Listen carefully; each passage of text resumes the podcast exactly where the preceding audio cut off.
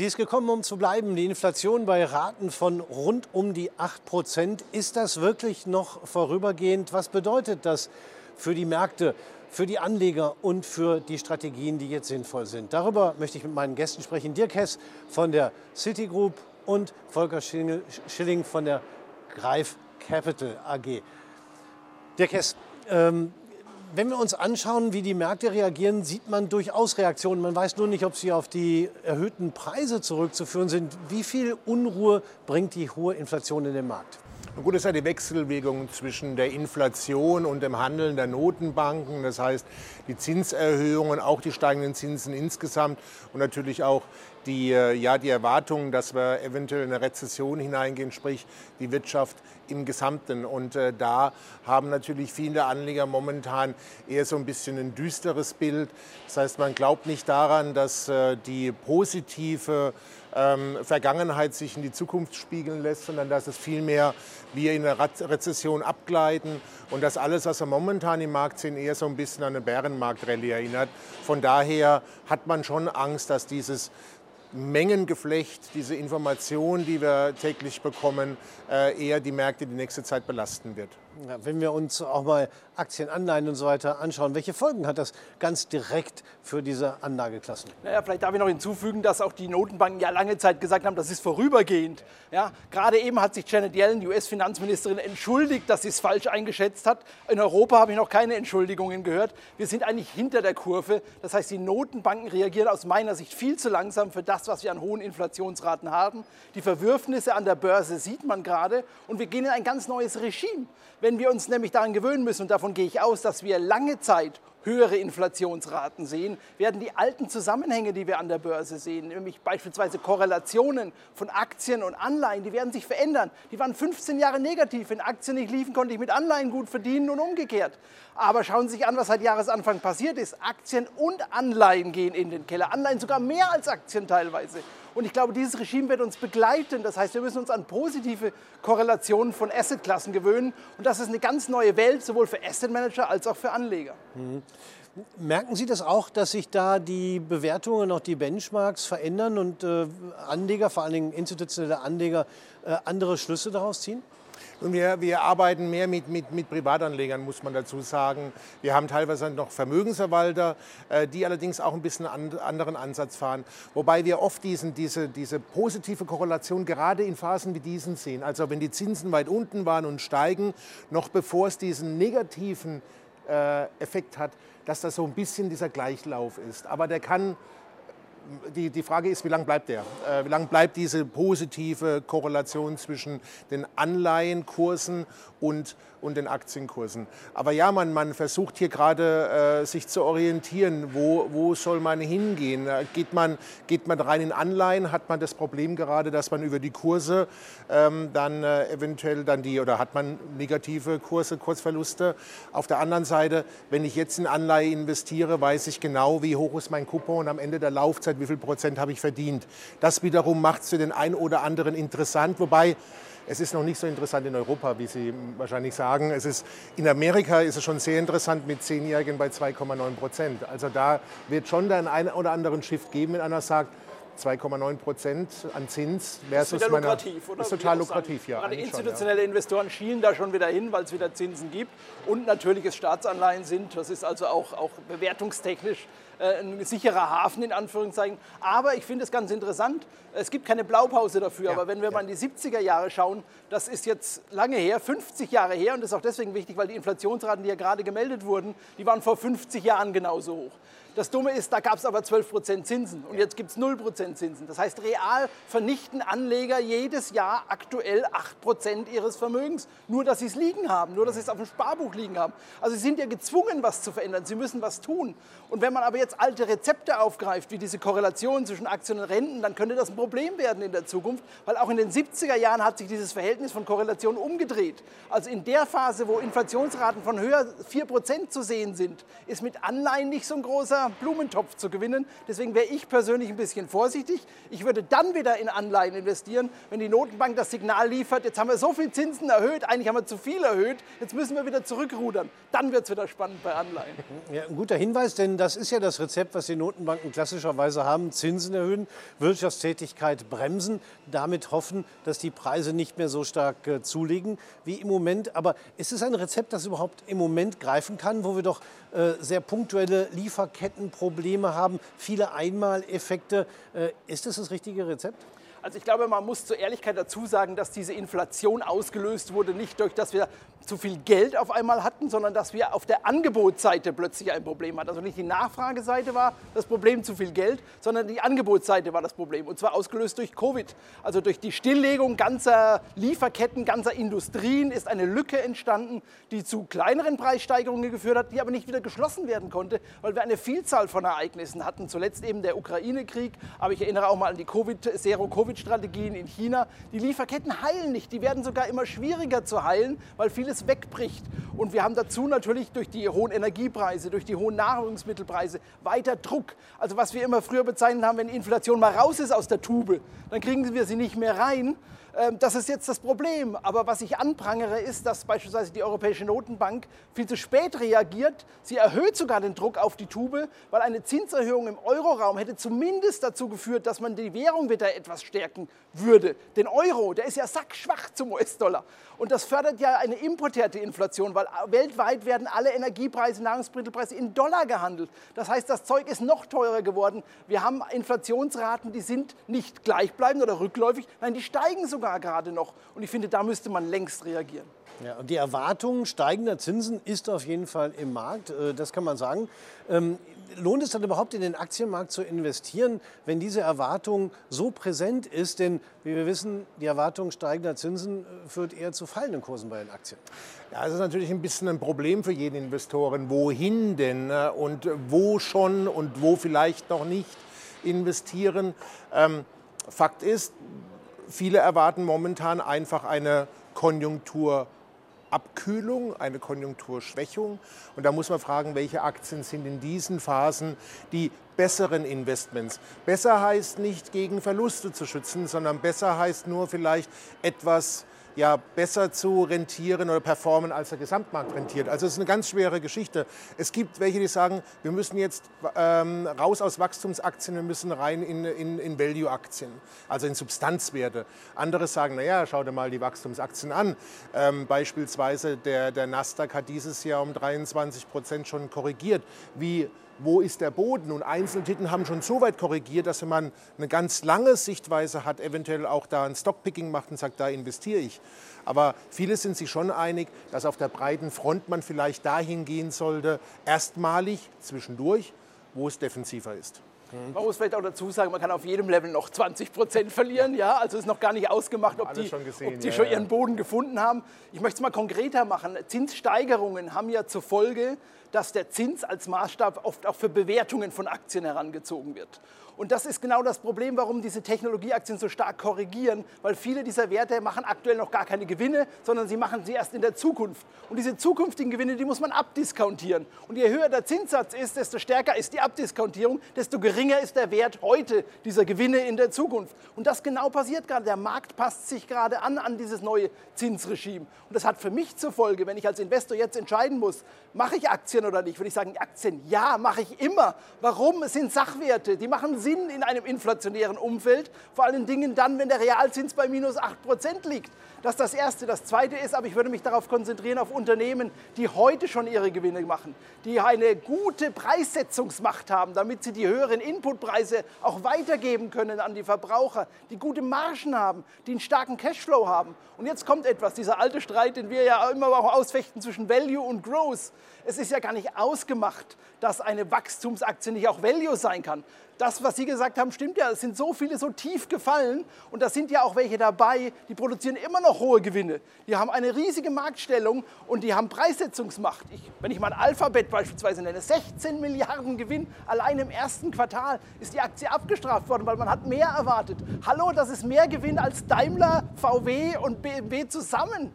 Also das ist, das ist äh, wirklich ein Pfund, das man haben kann. Und dann frage ich, warum hält man da nicht die Hände auf, wenn auch die Märkte korrigieren? Das macht ja Sinn. Aber nochmal, Aktien, die jetzt stark sind, die jetzt gute Gewinne haben, die Preissetzungsmacht, gute Margen, das macht jetzt Sinn. Und die Tech-Titel, die vielleicht erst in Zukunft Gewinne machen, die womöglich noch fremdfinanziert sind, wo sie ja mit steigenden Zinsen zusätzlich nochmal Probleme haben, da glaube ich nicht, ob die Korrektur tatsächlich schon zu Ende ist. Da bin ich mal gespannt. Mhm. Also äh, interessanter Ansatz, auch das, was äh, wir schon seit längerem hören, aber nochmal wirklich gut erklärt, auch was die Abdiskontierung angeht. Ähm, nur der Markt ist natürlich jetzt in den letzten Monaten erstmal auf Tauchstation gegangen, was in gewisser Weise auch kurios ist. Sie haben es mehrmals gesagt, der Realzins ist quasi bei minus 8 Prozent.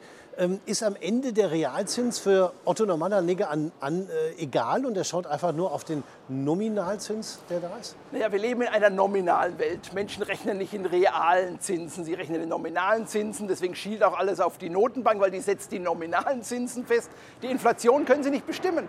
Und wir müssen ja davon ausgehen, dass die Inflation, wie gesagt, womöglich da bleibt. Wir haben noch gar nicht über Lohnerhöhungen gesprochen, die womöglich kommen, also Zweitrundeneffekte. Äh, es kam die Meldung von Vonovia als Beispiel, die Mieten müssen angepasst werden. Also das sind Spiralen, die können die Inflation auch auf zweistellige Höhen treiben.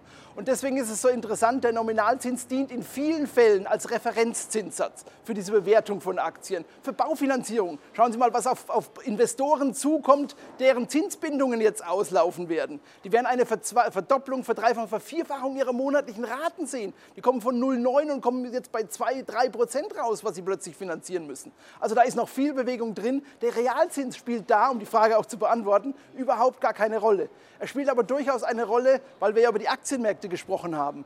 Was ist denn die Alternative dazu, wenn ich so tiefe Realzinsen habe, also jeden Monat Geld vernichte?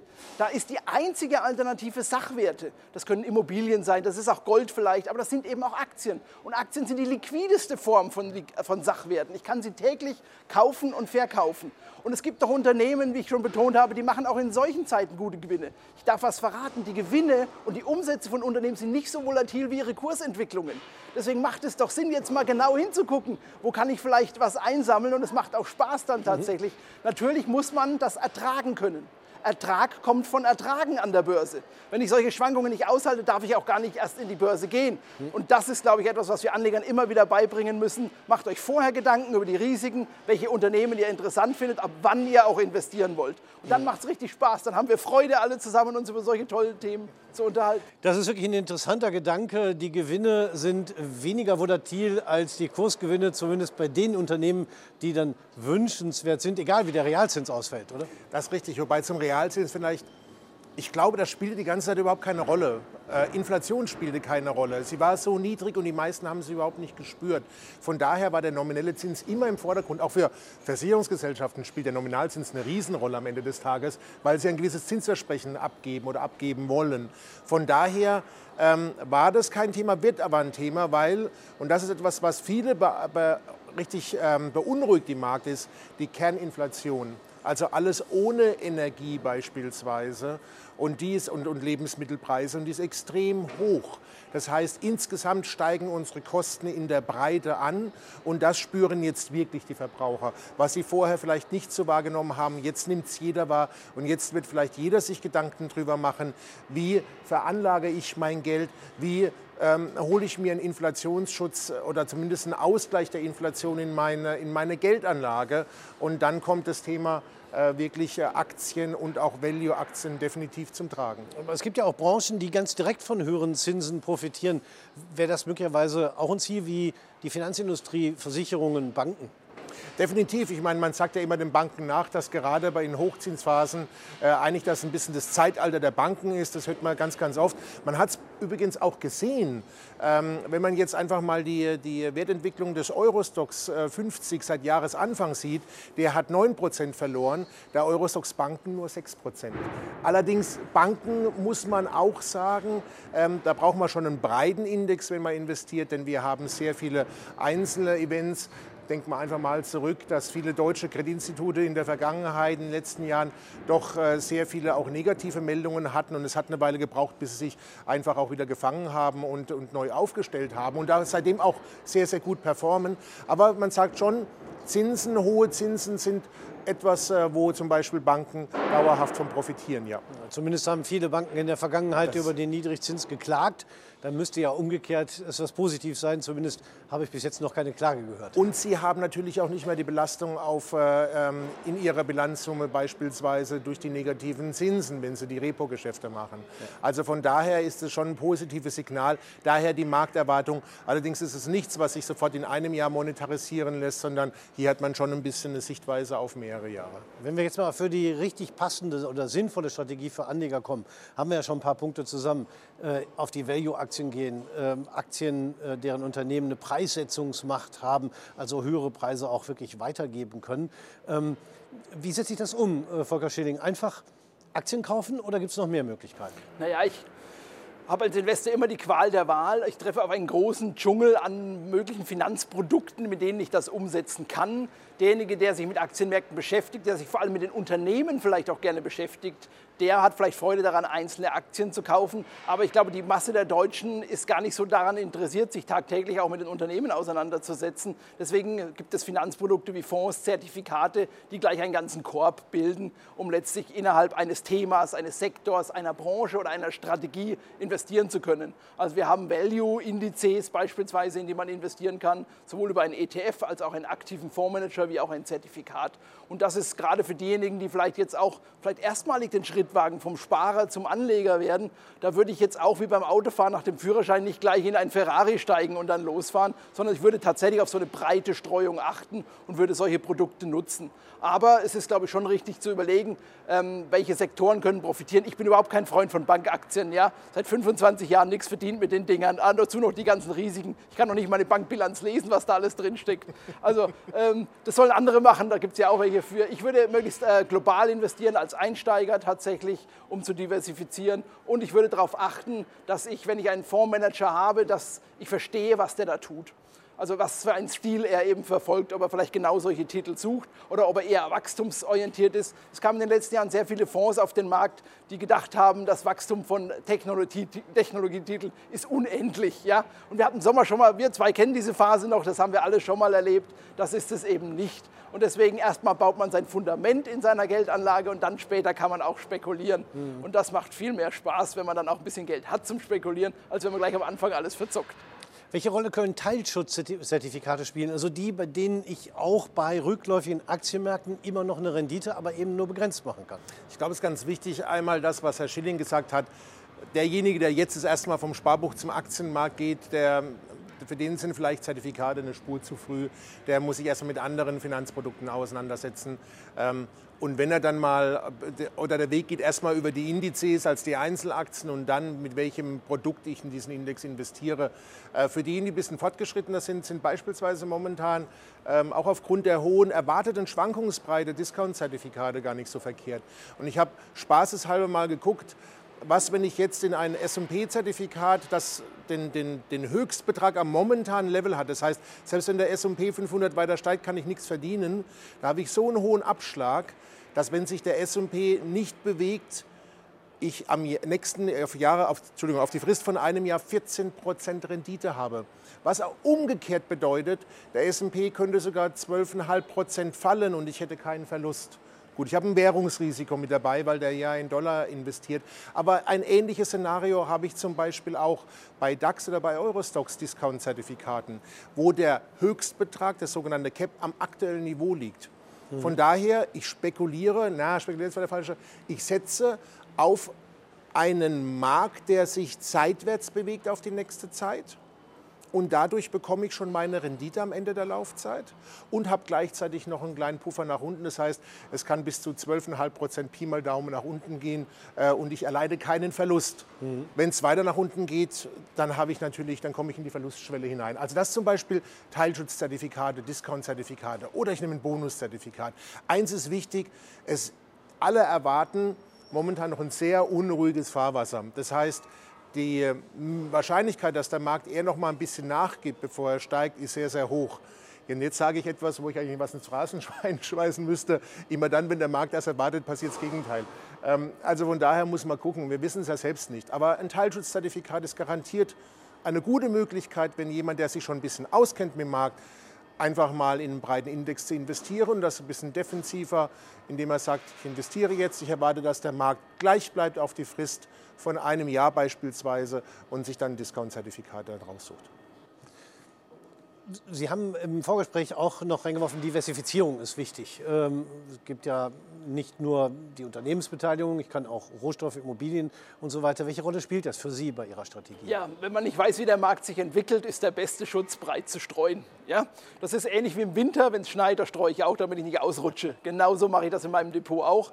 Und es bietet sich an, beispielsweise neben solchen strukturierten Produkten, die gewissen Teilschutz bieten, beispielsweise auch Themen zu besetzen, die vielleicht noch nicht so teuer bewertet sind, die vielleicht auch profitieren von einer Inflation. Rohstoffe beispielsweise als Möglichkeit. Gold. Gold hat ja bisher überhaupt nicht das gezeigt, was man von ihm erwartet, dass es nämlich in besonders hohen Inflationszahlen irgendwie besonders gut performen würde. Aber ist vielleicht noch eine Gelegenheit, auch was einzusammeln. Auch Sparpläne, also auch Hilfsmittel der Diversifikation auf verschiedene Sparten monatlich zu sparen, halte ich für ein gutes Mittel, wenn der Markt unsicher ist. Und da brauche ich mich auch nicht verwirren, da kann ich mich sogar freuen, wenn es mal fällt, dann kriege ich im nächsten Monat mehr Anteile zum Kaufen. Und auch auf Anleihen, ich möchte hier nicht vergessen an der Stelle, es gibt sowas wie beispielsweise inflationsgeschützte Anleihen, die also auch profitieren, wenn es höhere Inflationserwartungen gibt. Auch das wäre noch eine Möglichkeit. Also Diversifikation ist nie out. Das ist immer in, das ist auch so ein Phrasenschweinmodell, aber es tut mir leid, aber das muss man machen als Investor, auch wenn es einem zu den Ohren schon rauskommt. Aber das ist der einzige Schutz in so einer Marktphase,